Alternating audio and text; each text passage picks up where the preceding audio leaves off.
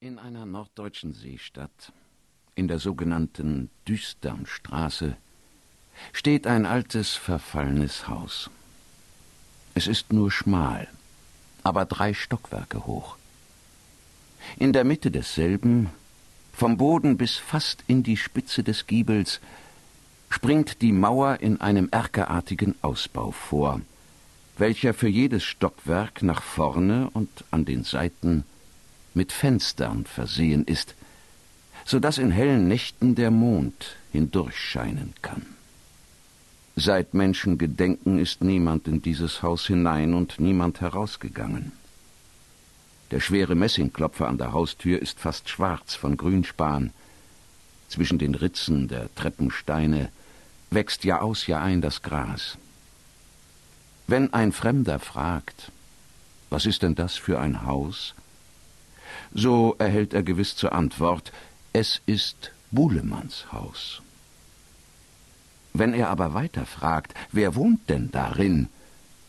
So antworten sie ebenso gewiss, es wohnt so niemand darin.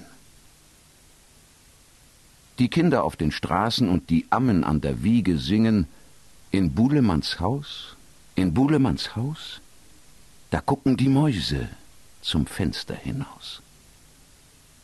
Und wirklich wollen lustige Brüder, die von nächtlichen Schmäusen dort vorbeigekommen, ein Gequieke wie von unzähligen Mäusen hinter den dunklen Fenstern gehört haben. Einer, der im Übermut den Türklopfer anschlug, um den Widerhall durch die Räume schollern zu hören, behauptet sogar, er habe drinnen auf den Treppen ganz deutlich das Springen großer Tiere gehört.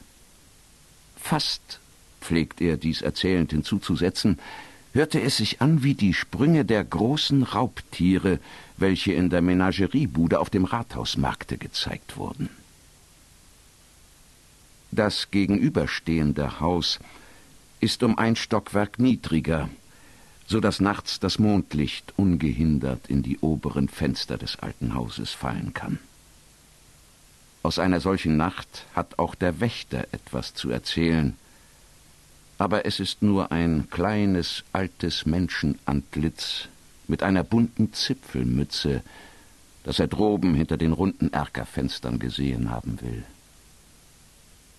Die Nachbarn dagegen meinen, der Wächter sei wieder einmal betrunken gewesen.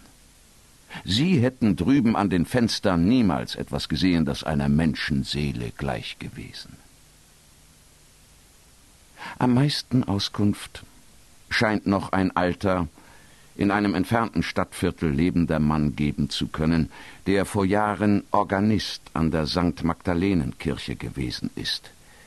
Ich äh, entsinne mich, äußerte er, als er einmal darüber befragt wurde, noch sehr wohl des hagern Mannes, der während meiner Knabenzeit allein mit einer alten Weibsperson in jenem Hause wohnte. Mit meinem Vater, der ein Trödler gewesen ist, stand er ein paar Jahre lang in lebhaftem Verkehr, und ich bin derzeit manches Mal mit Bestellungen an ihn geschickt worden. Ich weiß auch noch, dass ich nicht gern diese Wege ging und oft allerlei Ausflucht suchte, denn selbst bei Tage fürchtete ich mich, dort die schmalen, dunklen Treppen zu Herrn Buhlemanns Stube im dritten Stockwerk hinaufzusteigen. Man nannte ihn unter den Leuten den Seelenverkäufer. Und schon dieser Name erregte mir Angst, zumal daneben allerlei unheimlich Gerede über ihn im Schwange war. Er war, ehe er nach seines Vaters Tode das alte Haus bezogen, viele Jahre als Supercargo auf Westindien gefahren. Dort sollte er sich mit einer Schwarzen verheiratet haben. Als er aber heimgekommen, hatte man vergebens darauf gewartet, eines Tages auch jene Frau mit einigen dunklen Kindern anlangen zu sehen. Und bald hieß es, er habe auf der Rückfahrt ein Sklavenschiff getroffen und an den Kapitän desselben sein eigen Fleisch und Blut nebst ihrer Mutter um schnödes Gold verkauft. Was war es an solchen Reden gewesen, vermag ich nicht zu sagen, pflegte der Greis hinzuzusetzen, denn ich will auch einem Toten nicht zu nahe treten. Aber so viel ist gewiss, ein geiziger und menschenscheuer Kauz war es. Und seine Augen blickten auch, als hätten sie bösen Taten zugesehen. Kein Unglücklicher und Hilfesuchender durfte seine Schwelle betreten, und wann immer ich damals dort gewesen, stets war von innen die eiserne Kette vor die Tür gelegt. Wenn ich dann den schweren Klopfer wiederholt hatte anschlagen müssen, so hörte ich wohl von der obersten Treppe herab die scheltende Stimme des Hausherrn Frau Anken, Frau Anken, ist sie taub? Hört sie nicht, es hat geklopft. Alsbald ließen sich aus dem Hinterhause über Pesel und Korridor die schlurfenden Schritte des alten Weibes vernehmen. Bevor sie aber öffnete, fragte sie hüstelnd, wer ist es denn? Und erst wenn ich geantwortet hatte, es ist der Leberecht, wurde die Kette drinnen abgehakt. Wenn ich dann hastig die siebenundsiebzig Treppenstufen, denn ich habe sie einmal gezählt, hinaufgestiegen war, pflegte Herr Buhlemann auf dem kleinen dämmerigen Flur vor seinem Zimmer schon auf mich zu warten. In dieses selbst hat er mich nie hineingelassen. Ich sehe ihn noch, wie er in seinem gelb geblümten Schlafrock mit der spitzen Zipfelmütze vor mir stand, mit der einen Hand rücklings die Klinke seiner Zimmertür haltend.